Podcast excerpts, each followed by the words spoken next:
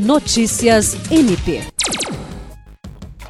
As diretorias de Finança e de Controle Interno do Ministério Público do Estado do Acre entregaram ao Procurador-Geral de Justiça eleito, Danilo Lovisaro do Nascimento, os relatórios com prestação de contas das ações realizadas entre os anos de 2018 e 2021. A apresentação foi feita nesta terça-feira na sala de sessões dos órgãos colegiados e foi acompanhada pela atual Procuradora-Geral de Justiça, Cátia Rejane de Araújo Rodrigues, e integrantes da equipe de transição. Danilo Lovisaro recebeu dados sobre o orçamento da instituição, investimentos, despesas, bem como métodos e procedimentos que são adotados pelo setor de controle interno, entre outros. Ele explicou que, além de colher informações ao realizar essas reuniões, tem o objetivo de conhecer e ouvir os servidores que atuam na área estruturante do MPAC. Jean Oliveira, para a Agência de Notícias do Ministério Público do Estado do Acre.